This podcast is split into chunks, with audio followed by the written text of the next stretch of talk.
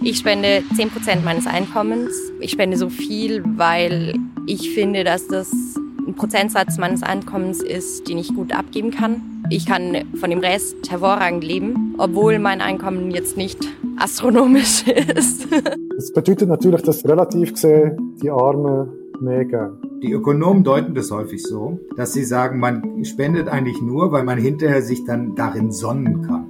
Das ist der Durchblick, der Wissenspodcast vom Blick. Wir suchen Antworten auf die Fragen an die Wissenschaft, die euch unter den Nägeln brennen. Mit der Serena Tanner und Jenny Rieger. Wir lernen ja schon als Kinder, dass es wichtig ist, anderen zu helfen, oder? Großzügig sein ist positiv besetzt. Egoistisch, kleinlich und geizig will man jetzt nicht unbedingt sein oder zumindest nicht als das gelten. Und jetzt in der Vorweihnachtszeit, da werden wir auch immer wieder an Nächstenliebe erinnert, auch über die vielen Umschläge im Briefkasten, die Spendenaufrufe enthalten. Aber warum sollen wir dann überhaupt großzügig sein? Gibt es irgendwo in unserer Biologie vielleicht einen Grund für eben die Hilfsbereitschaft? Sind wir Schweizerinnen und Schweizer großzügiger oder knausriger als andere Länder? All diesen Fragen gehen wir in dieser Folge Durchblick auf den Grund.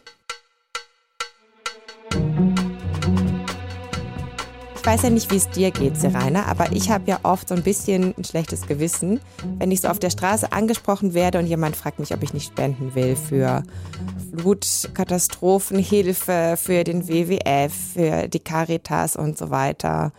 Und dann denke ich mir, ach, es wäre schon mega gut. Warum mache ich das eigentlich nicht? Und dann ist es aber auch ein bisschen so, dass ich gar nicht so genau weiß, welches dieser vielen, vielen Projekte, die es gibt, hat denn jetzt tatsächlich die größte Durchschlagskraft, oder? Gibt es Orte, wo meine Hilfe vielleicht nötiger wäre? Wie arbeitet diese Organisation? Kommt das Geld überhaupt da an, wo es hin soll? Und manchmal, ehrlich gesagt, ist es schon auch so, dass ich einfach von der Arbeit heimkomme. Ich will irgendwie gerade noch schnell einkaufen und habe einfach nicht so richtig Lust, da stehen zu bleiben und mir irgendwelche Sachen anzuhören. Und dann gehe ich häufig einfach weiter, ohne was zu geben das kenne ich sehr gut. Oder man hat Kopfhörer im Ohr und mhm. tut dann so, als würde man es nicht hören und läuft an diesen armen, meistens Studentinnen oder Studenten ja, es tut mir vorbei. echt leid. ja, und sie würden eigentlich etwas Gutes machen und etwas Gutes vertreten, aber man ist selber so in seiner Welt inne. Und man kann sich ja manchmal schon fragen, warum handelt man so? Oder warum rennt man an diesem Typ oder dieser netten jungen Dame einfach vorbei und tut sie so ja, schon fast manchmal ein bisschen gemein ignorieren. Oder mhm. ach, du nervst, geh weg. Oder? Und ich finde, das ist eine sehr, sehr komplexe Angelegenheit. Ich glaube, es gibt wie nicht die Antwort für das. Und Darum haben wir natürlich auch, wie wir das immer machen, da beim Durchblick verschiedene Wissenschaftsbereiche angeschaut, mit verschiedenen Expertinnen und Experten geredet und haben dann so ein bisschen gemerkt, dass es geht um sehr, sehr viel. Oder es geht um Philosophie, es geht um Verhaltensökologie, es geht um Religion. Das nur ein paar von den Beispielen. Und was noch spannend ist, oder, in diesen Bereichen sind sich ja die Expertinnen und die Experten auch nicht wirklich einig, warum wir spenden und was genau äh, für Faktoren uns dazu bewegen oder eben nicht dazu bewegen. Mhm. Es ist ja, glaube ich, schon so, dass viele das ein bisschen nervig finden, diese Spendenaufrufe oder auch auf der Straße gefragt zu werden. Aber laut Stand der Forschung ist das tatsächlich ein ganz wichtiger Grund zu spenden, nämlich einfach, dass jemand einen dazu aufgefordert hat. Das hat uns Georg von Schnurbein erklärt, Associate Professor für Stiftungsmanagement und Direktor des Center for Philanthropy Studies an der Uni Basel. Und er bezieht sich da auf eine größere niederländische Metastudie, die die Ergebnisse von vielen verschiedenen Studien zusammengefasst hat und sich der Frage gewidmet hat, welche Gründe Menschen fürs Spenden haben. Und einer, der in allen Studien zutage trat, war, weil man sie gefragt hat. Also wenn man Menschen fragt, dann geben sie. Weil es ist natürlich so, wir gehen nicht durch die Straße und überlegen uns, hm, wem könnte ich jetzt mal was schenken, sondern wenn wir darauf angesprochen werden, dann finden wir, ja, das ist eigentlich noch ein guter Grund oder das ist ein guter Zweck und deswegen bin ich bereit, etwas zu geben. Das ist das, was in dieser Studie als Solicitation bezeichnet wird, also das Bitten um eine Gabe sozusagen. Und ein weiterer Punkt, den diese Studie nennt und der auch Hand in Hand geht mit dem Bitten um eine Spende, ist das Awareness of Need, also man muss ja auch erstmal wissen, dass überhaupt an einem bestimmten Ort Hilfe benötigt wird, sonst spendet man natürlich nichts. Es kann ja auch gut sein, dass ich überhaupt nicht mitbekommen habe, dass es gerade in einem Teil des Amazonas eine Naturkatastrophe gibt. Aber hängt es nicht auch ein bisschen davon ab, welche Wert ich als Mensch mitbekommen habe? Also, wenn meine Eltern mir zum Beispiel schon als Kind immer wieder gesagt haben, dass es gut ist, anderen zu helfen, oder im besten Fall mir das ja dann auch vorgelebt haben, hat das doch sicher auch einen Einfluss darauf, ob ich spende oder nicht. Mhm. Und wenn wir bei den Werten sind, die ich quasi als Kind mitbekommen habe, finde ich, liegt auch die Religion relativ nah, oder? Wo quasi Wert auferlegt für eine ganze Bevölkerung. Und wenn wir jetzt gerade das Christentum nehmen als Beispiel, dort wird ja Nächstenliebe wahnsinnig als etwas Wichtiges erachtet, oder? Genau, es gibt ja auch diese klassischen Bibelgeschichten, die man kennt, oder zum Beispiel vom barmherzigen Samariter und so weiter. Also dieses Menschenhelfen ist ja mhm. ganz vorne mit dabei. Auch im Islam ist das sehr wichtig und das zeichnet sich schon auch ein bisschen in Daten ab, wenn man zum Beispiel den World Giving Index anschaut, der abbildet, in welchen Ländern die meisten Leute einem Fremden geholfen haben oder Geld gespendet haben dann liegen muslimische Länder wie Indonesien oder Bahrain tatsächlich sehr weit vorne, ähm, weil eben dieses Spenden so in dieser, in diesem religiösen Wertepaket quasi schon mit inbegriffen ist. Aber mit dabei, vorne mit dabei sind auch nicht muslimische Länder, wie zum Beispiel Neuseeland. Also Werte und Religion spielen definitiv eine Rolle beim Spenden und allgemein prosozialem Verhalten, wie das Forscherinnen und Forscher nennen. Der Georg von Schnurbein sagt dazu, dass es sicherlich mit hineinspielt, dass ich eben, wenn ich jetzt religiös bin, zum Beispiel vielleicht das Gefühl habe, ich tue da was für meine Erlösung. Auf der anderen Seite hat es auch was damit zu tun, was deine Mitmenschen um dich herum tun und was für Erwartungen die an dich haben. Und da kommt es natürlich auch darauf an, wo man lebt. Natürlich, also eine gewisse soziale Kontrolle oder ein sozialer Druck ist natürlich immer wirksam. Das ist in, in vielerlei Hinsicht so. Also auch wenn man in einem Dorf lebt, dass man sich dann in den Vereinen engagiert und dann natürlich auch da freiwillige Arbeit leistet, das gehört dann einfach zum guten Ton. Und in der Stadt kann ich mich da vielleicht eher ein bisschen rausreden. Also von dem her spielt Zwang manchmal auch eine Rolle. Georg von Schnurbein hat ja jetzt auch gerade das freiwillige Engagement genannt, oder? Und das ist eben auch eine Form von Geben. Er hat da so ein ganz schönes Wort auch dafür benutzt, nämlich Zeitspende. Zeitspende finde ich tatsächlich auch sehr schön. Und er, er hat ja vorhin eben auch von der freiwilligen Arbeit geredet, wo man vor allem zum Beispiel im Dorf macht, wo man halt noch ein bisschen näher zusammen ist und wo gerade so das Vereinswesen ja schon noch sehr präsent ist, oder? Man hört das ja auch immer, dass wir Schweizerinnen und Schweizer sehr gut sind in dem, dass sehr mhm. viele von uns sich im Verein betätigen. Es fängt schon bei Kindern an, mit der Zefi, mit der Pfadi, wir kennen es alle. Weißt denn du da, wo die Schweiz im internationalen Vergleich steht? Beim Engagement, also Zeitspenden im guten Mittelfeld, bei der Geldspende sogar im obersten Drittel.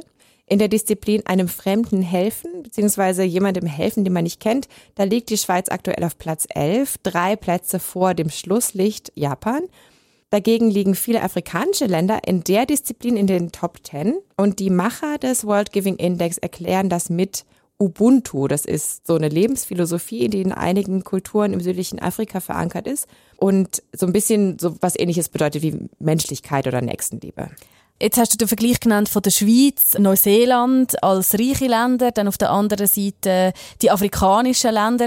Kann es dann nicht auch sein, dass man sich dann vielleicht als Einzelperson im reichen Land eher auf den Sozialstaat verlässt, oder? Dass man sagt, man muss ja gar nicht spenden, da ist ja eh jeder versorgt. Manche Forschende vertreten tatsächlich diese Hypothese, also dass eben Menschen in einem gut ausgebauten Sozialstaat weniger prosozial auf Fremde reagieren und auch weniger spenden. Diesen Zusammenhang konnte man jetzt noch nicht wirklich nachweisen. Also in der Schweiz zum Beispiel wird eigentlich relativ viel gespendet. Zum Beispiel die Tsunami-Katastrophe 2004, da haben Schweizerinnen und Schweizer durchschnittlich rund 20 Franken gegeben pro Person und das war damals wirklich Weltspitze. Im Jahr 2020 haben Schweizerinnen und Schweizer insgesamt eine Milliarde Franken gespendet. Und Georg von Schnurbein kann auch sagen, zumindest statistisch, wer die Leute sind, die da spenden. Also es sind so die 70 bis 75 Prozent der Bevölkerung, die regelmäßig spenden. Und die Pro-Kopf-Spende in der Schweiz ist also sehr hoch und deutlich höher als in anderen Ländern. Der durchschnittliche Spender ist zwischen 55 und 65 Jahren gebildet, protestantisch und hat einen höheren Schulabschluss und eben entsprechend auch ein bisschen höheres Einkommen. Kommen wir weg von den Rankings und Statistiken. Wir haben mit Theresa geredet. Sie ist aus Deutschland ursprünglich, lebt aber im Kanton Zürich. Und Theresa hat ganz einen genauen Spendeplan. Ich spende 10% meines Einkommens und ich spende so viel, weil Ich finde, dass das ein Prozentsatz meines Einkommens ist, den ich gut abgeben kann. Ich kann von dem Rest hervorragend leben, obwohl mein Einkommen jetzt nicht astronomisch ist. Und wir haben von der Theresa natürlich auch wissen, warum sie dann so viel spendet.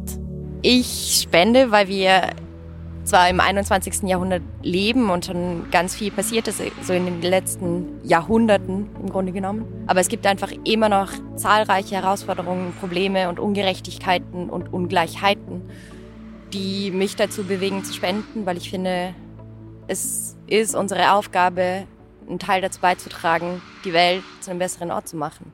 Ich finde, wenn man ihr zulässt, dann merkt man, dass sie sich irgendwie schon fast verpflichtet fühlt mhm. oder zu geben.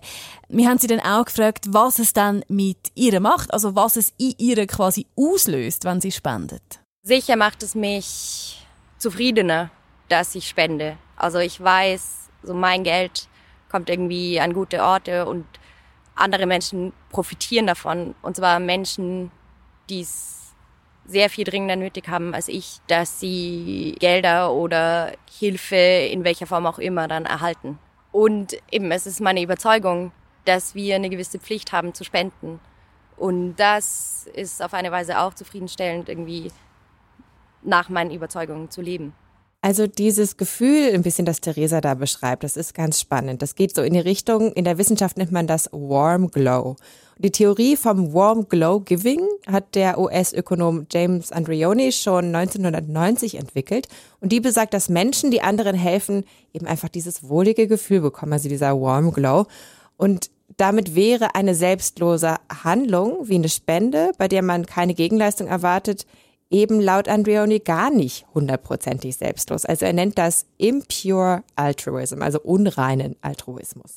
Wenn du jetzt aber das mit dem wohligen Gefühl beschreibst, dann finde ich, tönt das irgendwie auch so ein bisschen nach Glückshormon, oder? Wo dann da ausgeschüttet werden.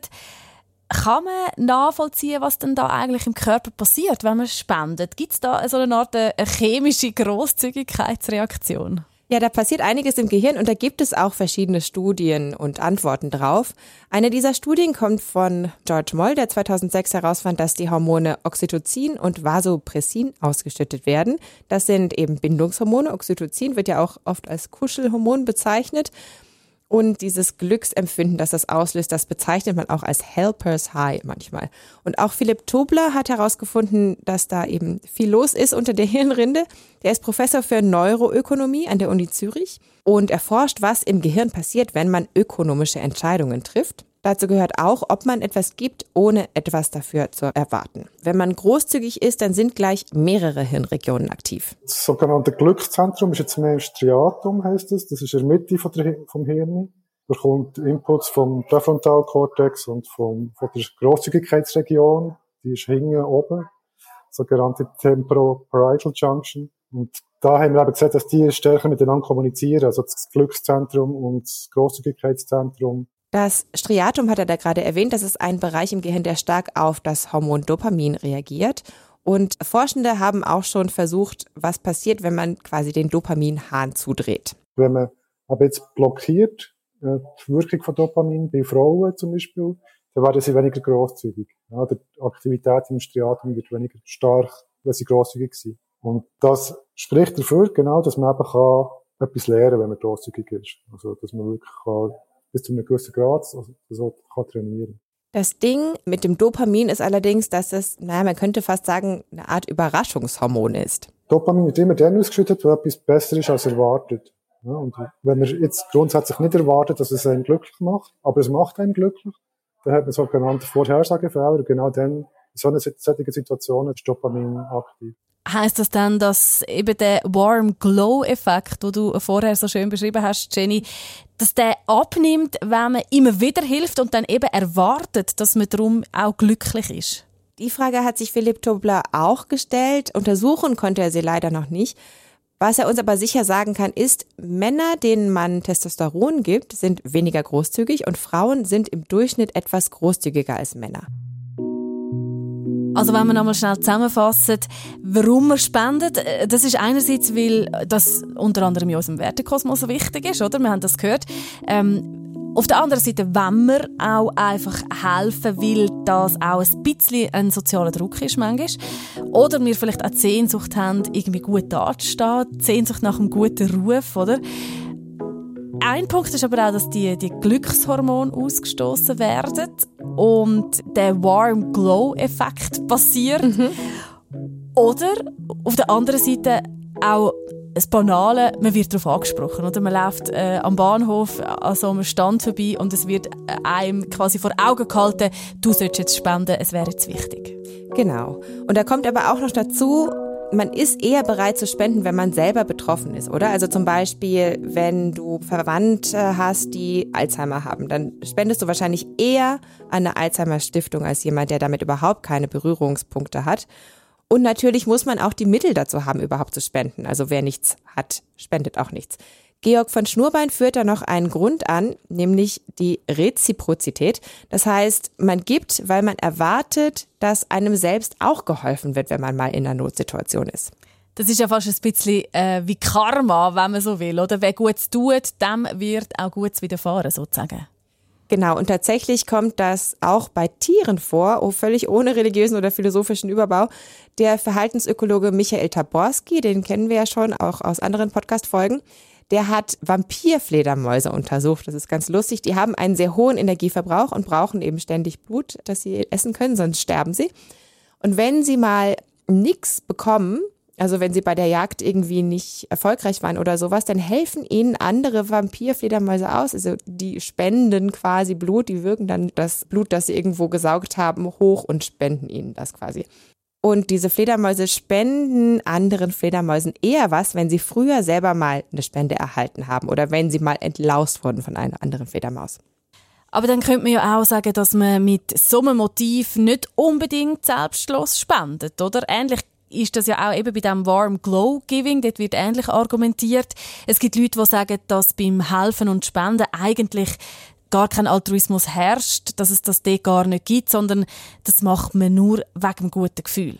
Ich bin da ein bisschen misstrauisch, was jetzt diese egozentrische Wendung betrifft. Die Ökonomen deuten das häufig so, dass sie sagen, man spendet eigentlich nur, weil man das, weil man hinterher sich dann äh, darin sonnen kann.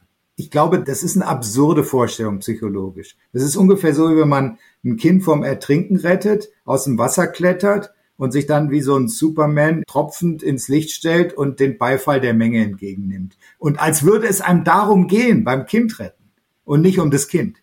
Und da merkt man, irgendwas ist absurd bei dieser egozentrischen Wendung nach dem Motto, eigentlich ist Spenden nur eine Bestätigung des Homo economicus, weil man sich dann hinterher toll fühlt und den Beifall entgegennimmt.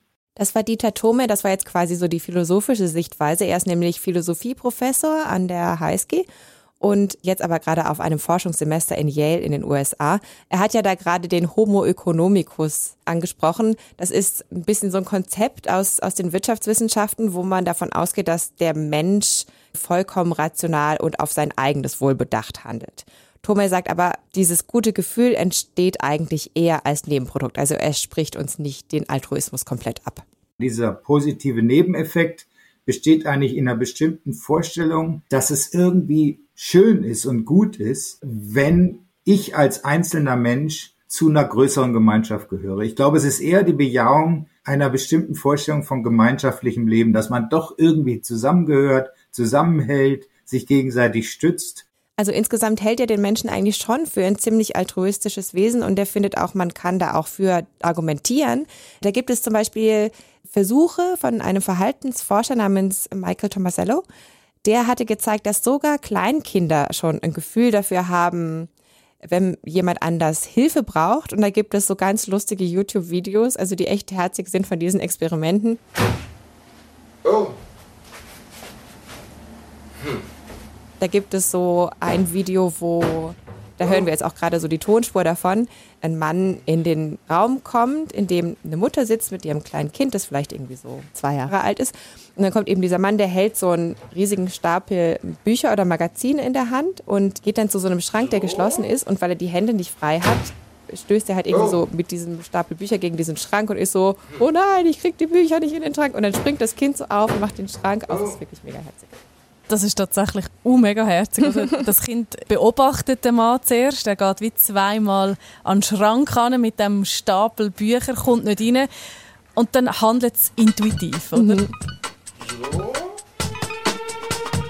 Wenn man das aber so sieht, dann kann man sich ja schon fragen, warum verlernen wir das, oder? Also es scheint ja angeboren zu sein, die Hilfsbereitschaft, die Selbstlosigkeit. Warum machen wir denn das im Erwachsenenleben weniger? Eben, und wir haben ja auch einfach ein gutes Gefühl, wenn wir hilfsbereit sind oder auch wenn wir spenden. Und trotzdem muss ich sagen, dass ich jetzt wahrscheinlich nicht so viel spende, wie ich mir leisten könnte.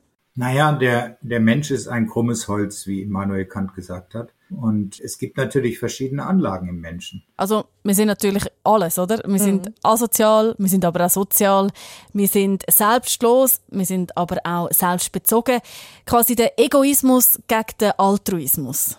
Ich würde sagen, dass seit Jahrtausenden so ein Kampf tobt, so eine Rivalität tobt zwischen diesen Seiten und es unterschiedliche soziale, politische, auch individuelle Lösungen gibt, wie man mit dieser doppelten Existenz in uns umgeht.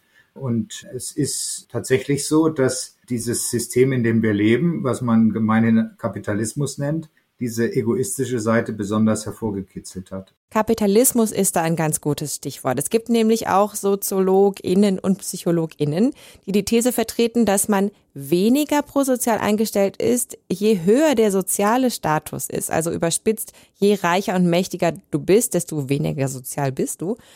Über sieben Experimente haben Wissenschaftlerinnen und Wissenschaftler von der University of California in Berkeley zum Beispiel gezeigt, dass Menschen aus einer niedrigeren sozialen Schicht ethischer handeln als Menschen aus einer höheren Schicht. Georg von Schnurbein und Philipp Tobler und auch andere sind ein bisschen skeptisch in Bezug auf die Aussage, dass Reiche nicht sozial sind. Befund sind relativ gemischt zu, dem, zu dieser Frage. Aber es bedeutet natürlich, dass relativ gesehen die Armen mehr geben. Aber absolut gesehen sind die Reichen natürlich immer noch gut dabei. Ja. Könnte denn das auch an der Reziprozität liegen, die der Georg von Schnurbein vorher erwähnt hat? Also, dass man mit der Erwartung hilft, dass einem dann eben auch mal geholfen wird, wenn es nötig ist. Und ärmere Menschen sind rein materiell betrachtet schneller halt in so einer Situation als reiche Menschen. Das kann man sich gut vorstellen, oder? Also das ist jetzt vielleicht nicht genau das gleiche, aber ich vergleiche das so ein bisschen mit, ich habe mal so in der Gastronomie gearbeitet und dadurch, glaube ich, hat ja einfach gewusst, wie dieser Job ist. Und dann habe ich auch in der Folge davon, wenn ich mal irgendwo im Ausgang war, habe ich Leuten viel mehr Trinkgeld gegeben. Es gibt da aber auch eine einfachere Erklärung dafür. Das hat eine Studie von 2006 in der Schweiz gezeigt. Damals hat man das Spendenverhalten der Schweizer Bevölkerung untersucht und da kam tatsächlich dabei raus, dass Wohlhabende im Vergleich, also im Verhältnis zu ihrem Einkommen quasi weniger spenden als Menschen mit einem schlankeren Portemonnaie. Die Erklärung ist aber, dass viele einfach pauschal 250 Franken geben, egal wie viel sie verdienen. Damit spendet man natürlich als Mensch mit einem kleineren Einkommen anteilig mehr. Jetzt haben wir davon gehört, warum viele Menschen nicht so viel geben, wie sie eigentlich könnten. Es gibt ja aber auch das komplette Gegenteil, oder? Es gibt Menschen, die wahnsinnig viel Geld spenden oder äh, so krasse Sachen machen, wie zum Beispiel jemandem ein Organ spenden, eine Niere zum Beispiel. Genau, einfach fremden Leuten eine Niere spenden oder sowas. Das finde ich auch wirklich super beeindruckend. Und Abigail Marsh, also Psychologin und Neurowissenschaftlerin an der Georgetown University, die hat daran geforscht und zwar konkret mit Menschen, die eine Niere an Fremde gespendet haben. Und diese Menschen nennt sie Extraordinary Altruists, also außergewöhnliche Altruisten. Und die haben tatsächlich ein bisschen ein anderes Gehirn. Also ihre Amygdala, also auch der Mandelkern nennt man diesen Teil des Gehirns, ist bei ihnen größer als bei anderen Menschen. Und zwar rund acht Prozent. Und die Amygdala ähm, ist an ziemlich vielen emotionalen Prozessen beteiligt, unter anderem auch bei Angstreaktionen. Und die Amygdala ist nicht nur größer als bei anderen, sie ist auch aktiver wenn diese außerordentlich Altruisten jemanden sehen, der in Bedrängnis ist oder irgendwie Hilfe braucht. Und die Menschen, die Abigail Marsh da untersucht hat, die finden ihre eigene Nierenspende gar nicht so wahnsinnig großzügig. Und sie sagen auch, ich wünschte, ich hätte noch mehr Nieren, die ich spenden kann. Und da sehen wir Parallelen zu der Spenderin Theresa, wo wir vorher vorgestellt haben, wo ja 10% von ihrem Einkommen spendet. Das äh, seit übrigens etwa fünf Jahren und sie sagt auch, sie möchte das bis an ihr Lebensende machen. Sie sagt aber auch, dass sie nicht findet, dass sie jetzt übermäßig spendabel ist. Also ich empfinde eine moralische Pflicht sozusagen zu spenden. Und von dem her würde ich jetzt gar nicht mal direkt sagen, es ist großzügig. Ich lebe in einer Situation, in der ich extrem privilegiert bin, allein dadurch, dass ich in Europa geboren bin, dass ich hier in der Schweiz lebe. Ich profitiere von der Infrastruktur und von den politischen Verhältnissen hier, was ganz viele Menschen auf dieser Welt überhaupt nicht, auch nur ansatzweise von sich irgendwie sagen können. Von dem her finde ich das eigentlich gar nicht so großzügig. Es gibt da eine Bewegung und auch eine, eine Philosophie, die sich selber effektive Altruisten nennen. Und Theresa orientiert sich auch in der Art, wie sie spendet, an deren Empfehlungen. Wir haben auch beim Blick schon mal über so einen effektiven Altruist berichtet. Der hat 60 Prozent von seinem Einkommen gespendet und hat sogar extra einen Job in der Finanzindustrie angenommen, um sein Spendenpotenzial quasi zu maximieren. Allzu tief in die Materie rein müssen wir jetzt nicht, aber vielleicht so viel. Sie wägen bei ihren Spendenentscheidungen ab, was dann der grösste Nutzen hat. Also, wo entfaltet mein gespendeter Franken die grösste Wirkung? Genau, und auch Spendenexperte Georg von Schnurber, der empfiehlt Effektivität oder Effizienz eben, wenn man spenden will. Man sollte zum Beispiel lieber eine Organisation über mehrere Jahre unterstützen. Der Neuroökonom Philipp Tobler, der übrigens selber ein Patenkind in Afrika unterstützt, der empfiehlt sich was rauszusuchen, was man selber sinnvoll findet. Also, dass man was tut für so die Herausforderungen oder Themen in der Welt, zu denen man eben selber einen persönlichen Bezug hat. Und wenn ihr jetzt wollt spenden aber noch nicht so genau wisst, an wer oder was, dann schaut doch mal bei der CEVO-Stiftung vorbei. Die haben nämlich eine Datenbank mit Organisationen, die gewisse Standards eben bei Effizienz oder ethischen Aspekten einhalten. Das ist es mit der zehnten und damit auch letzte Folge von der vierten Staffel von unserem Wissenspodcast Durchblick. Mitgeschafft an dieser Folge hat auch der Vinzenz Greiner. Die Quellen die findet ihr wie immer in den Show Notes. Wir verabschieden uns jetzt in die Winterpause und ab nächstem Frühling sind wir dann wieder für euch da mit einer neuen Staffel und neuen Themen. Und wenn ihr vielleicht jetzt Ideen habt für Themen oder eine Frage an die Wissenschaft, irgendwas, was wir noch besprechen sollen, die euch wahnsinnig interessieren, dann schreibt uns doch ein Mail an podcast.ringi.ch. Und wenn euch diese Folge oder sogar die ganze Staffel gefallen hat, dann hinterlöhnt uns doch bei Apple Podcasts und anderen Anbietern eine positive Bewertung, denn so findet uns nämlich auch andere Hörerinnen und Hörer schneller. Danke fürs Zuhören. Jetzt vorab schon frohe Weihnachten und bis bald. Tschüss für heute, sagen Jenny und Serena.